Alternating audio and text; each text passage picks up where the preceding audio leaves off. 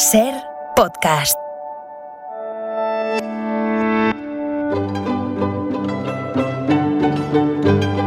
En la ventana acontece, que no es poco, un relato personal de la historia con Nieves con Costrina, cadena Ser.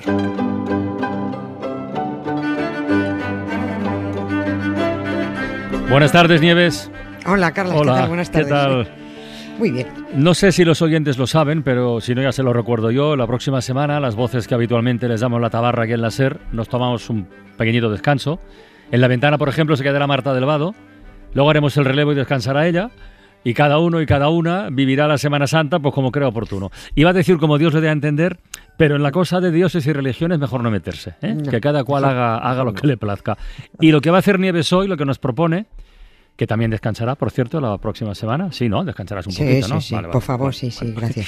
Pues lo, lo que hace hoy Nieves, lo que nos propone es presentarnos un retrato general del tema, de- del tema religioso, quiero decir, porque estos días tenemos overbooking. Pues, eh, eh, más que over- no sé si un overbooking o entramos en un periodo de estrés religioso. Que los ateos salimos de esta con estrés postraumático directamente, ¿no? Porque se- es que se les junta todo, ¿no? Eh, se juntan estas fechas el Ramadán musulmán, que ya están, ya están en ello, la Semana Santa Católica, que no les gusta nada a las otras filiales cristianas de la multinacional, porque eso de pasear estatuas sanguinolentas y muertos y torturados, ¿Cómo que no? Ah, no les gusta nada, o sea, Ya, les parece, verdad, les parece, les parece un insulto directamente a- a- al resto de cristianos, ¿no? Les parece una aberración. A los ortodoxos, a los anglicanos, a los protestantes, ¿no? No les gusta nada el holgorio católico. Y aparte de los lujos, eso les pone, les cabrea todavía más, ¿no? Y luego enseguida viene la Pascua judía que aunque fueron los mismos, porque los cristianos eran judíos, pues no se aguantan y no soportan compartir fechas de celebraciones. O sea, que las tres religiones monoteístas, con sus distintas sucursales, tienen un buen carajal porque comparten Dios, comparten patriarcas, comparten ángeles, comparten el gusto por las dietas intermitentes, podríamos llamarlos así, pero lo fundamental para ellas es no estar de acuerdo en, en nada, ¿no? El año pasado ya contamos la cantidad de cálculos que tienen que hacer cristianos y judíos Ay, sí, para me, que jamás me acuerdo, sí, sí. Uh, tremendo. Tienen, vamos, estuvieron discutiendo siglos Sí, sí. para que no coincida la celebración de sus Pascuas. di- ¿no? di la fecha, di la fecha Ay, para quien quiera eso- buscarlo. Sí, eso fue el podcast del 31 de marzo de 2022. Ujú. ¿Mm? Ahí para quien quiera, para quien quiera mirarlo. Eh, pero hoy vamos al porqué de las dietas, que ellos llaman ayunos, ¿no? ¿De dónde se han sacado que hay que hacerlo así o asá? ¿Y por qué esto sí? Bueno, vamos a contar todos o vamos a limitar Mm. solo un par de cosas, ¿no? ¿Y por qué esto no? Ojo, que no, no- no hay que hacer el esfuerzo de entenderlo, solo lo vamos a contar, porque es que además esto no hay quien lo entienda. Unos lo tienen que hacer sin preguntar por qué, porque pues no pueden, y otros no lo hacemos pues porque ya lo preguntamos en su momento y la respuesta fue porque sí. Y ante razonamiento tan chorra, pues fue que no. ¿Por qué no?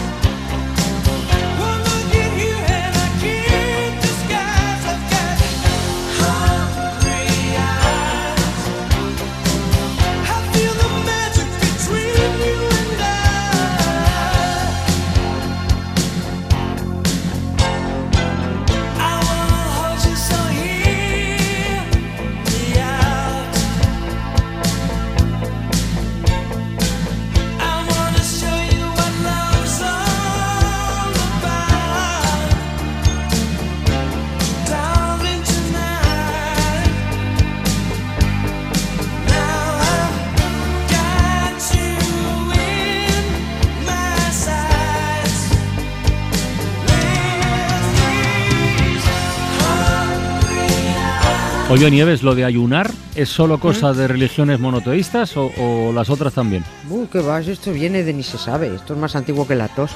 Mm, siempre que se reúna un grupo de humanos habrá alguno que venga a poner las reglas. Esto así, así, así, así, ¿no? Los nativos americanos hacían algún tipo de ayuno, se sabe. Bueno, yo creo que está esto está documentado en, en casi todas las civilizaciones.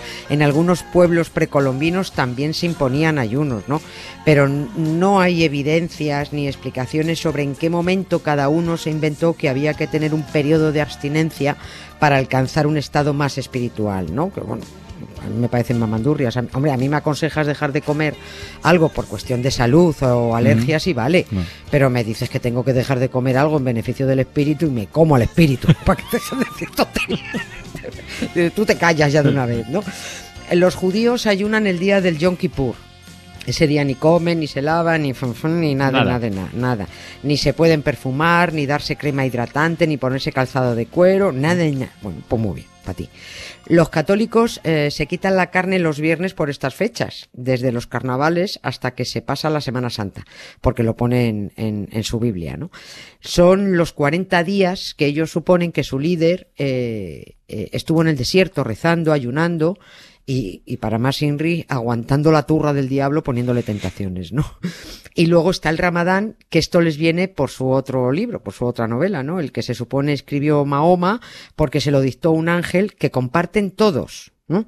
Y aquí quería yo llegar, Oh. porque aquí está la maraña religiosa que, que ni uno ni otros te saben explicar y se limitan a, a- esto es así porque Ya. sí. Como, como un ángel que comparten todos. Cu- ¿Cuál es el ángel común? A las tres- ¿Tiene nombre este ángel Sí. común a las tres religiones? Sí, Gaby, Gabriel. Gabriel. Gabriel.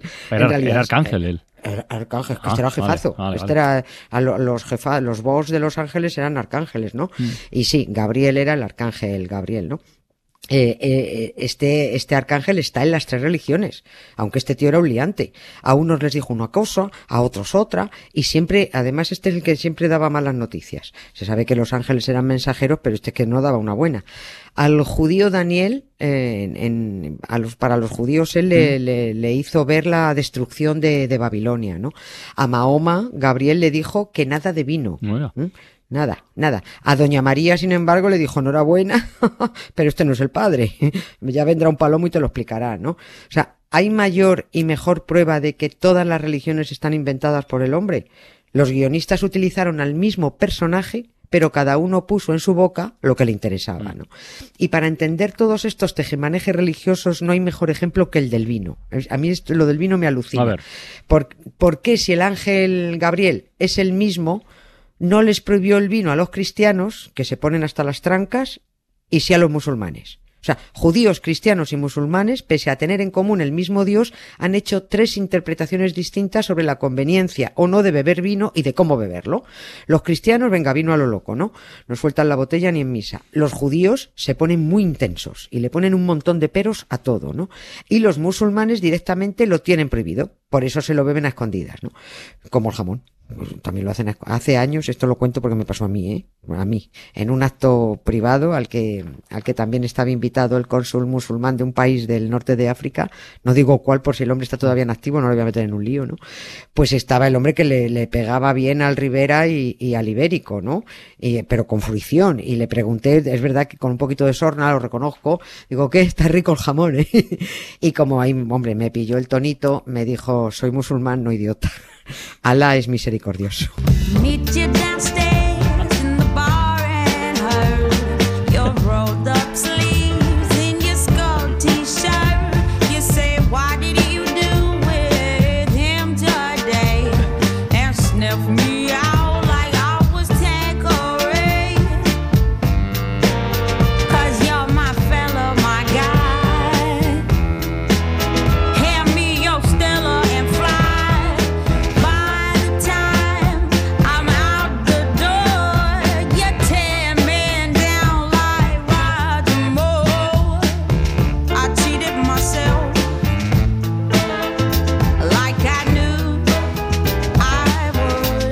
Oye, Nieves, ¿y a los musulmanes de dónde los viene? Eh, que tengan prohibido beber vino. A ver, vamos Eh, por ver, partes. sí, eso lo tienen escrito en la Aleya 90 de la Sura 5 del, del Corán. Esto es como lo- el capítulo y el versículo en, en- en- en la Biblia, pues ellos tienen suras y, y aleyas, ¿no?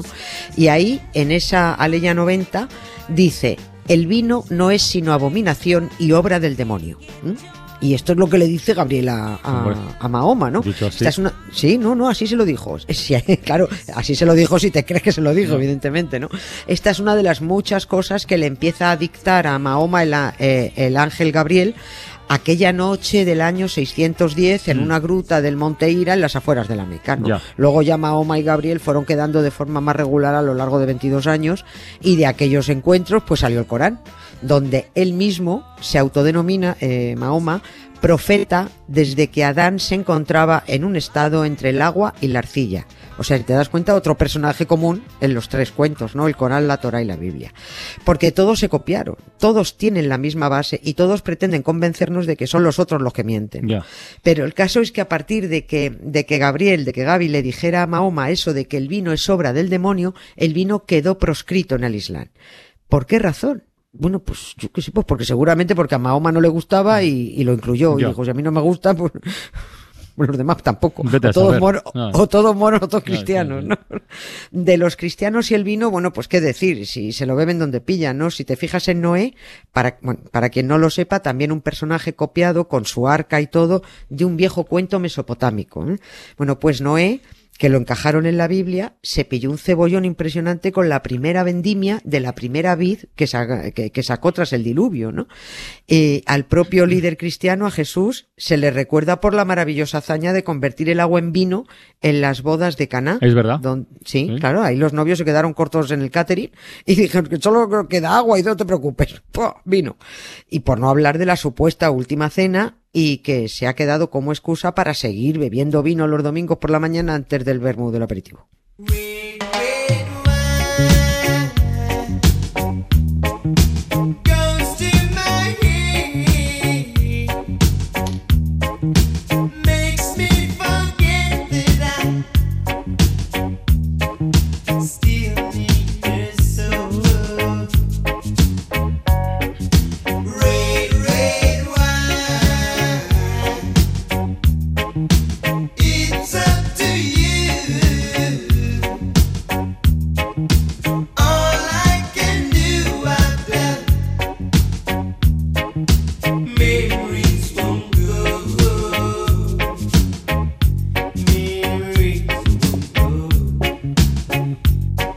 Parece un cuestionario, pero ahora toca preguntarte, Nieves, eh, ¿y los judíos? ¿Cuáles son los problemas de los judíos con el vino? ¿O del vino con los judíos? ¿O qué pasa ahí? A ver.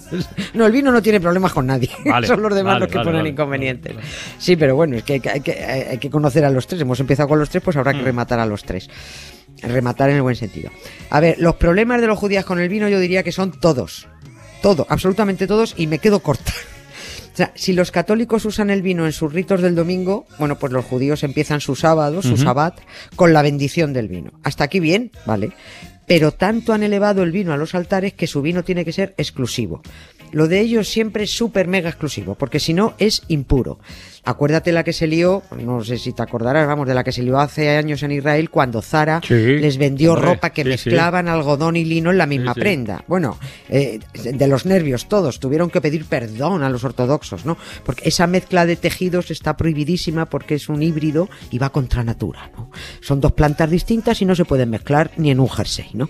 Bueno, Zara dobló la testuz y dijo, mira, lo que haga falta, que eran en aquel entonces 400 No. millones anuales de ingresos en Israel y el que paga manda. Y lo mismo pasa con el vino, el que paga manda. Y como el vino de los demás no les sirve a ellos, hay que hacerles uno especial. Aunque en realidad no es especial. El vino es el mismo, es en el proceso y en la manipulación donde Mm. ponen todos los inconvenientes o todas las exigencias para que el vino sea kosher, como ellos llaman, ¿no? También es cierto que si algo no se cumple de acuerdo a sus exigencias y no lo ven, es imposible que se entere. ¿Pero y qué requisitos hay que cumplir para que el vino sea kosher? Pues mira, desde el inicio hasta el final del proceso, todo tiene que estar controlado por un enólogo judío para, para controlar, para vigilar que nadie lo toque. No solo que no lo toque, ni lo mire. Mm. No lo pueden mirar. Desde la cepa hasta el embotellado. Ni las uvas, ni el mosto, ni los depósitos pueden ser tocados por alguien que no sea judío. Y la maquinaria se tiene que haber limpiado bajo la vigilancia de un rabino. Y si alguien que no sea judío mira el vino antes del embotellado, ruina total. Hay que tirarlo todo. O sea, si yo me cuelo en un, en un viñedo judío y les toco una cepa, a la porra toda la cosecha. ¿no? Si me pillan, claro. Cuando está embotellado ya lo puedes mirar y manipular, pero no lo puedes abrir. El vino lo tiene que abrir y servir un judío, porque si no, pierde su condición sagrada. Y así que yo qué sé, yo creo que esto es tan estresante que mejor darse a la horchata, ¿no? Aunque lo mismo las chufas son impuras también, no lo sé.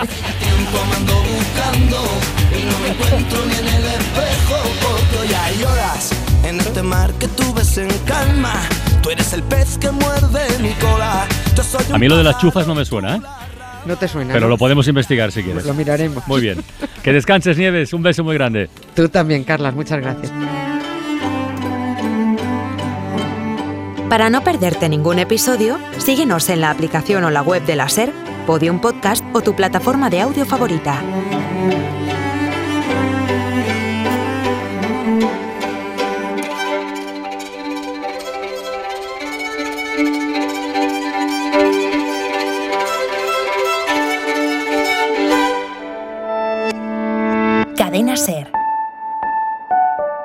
La radio.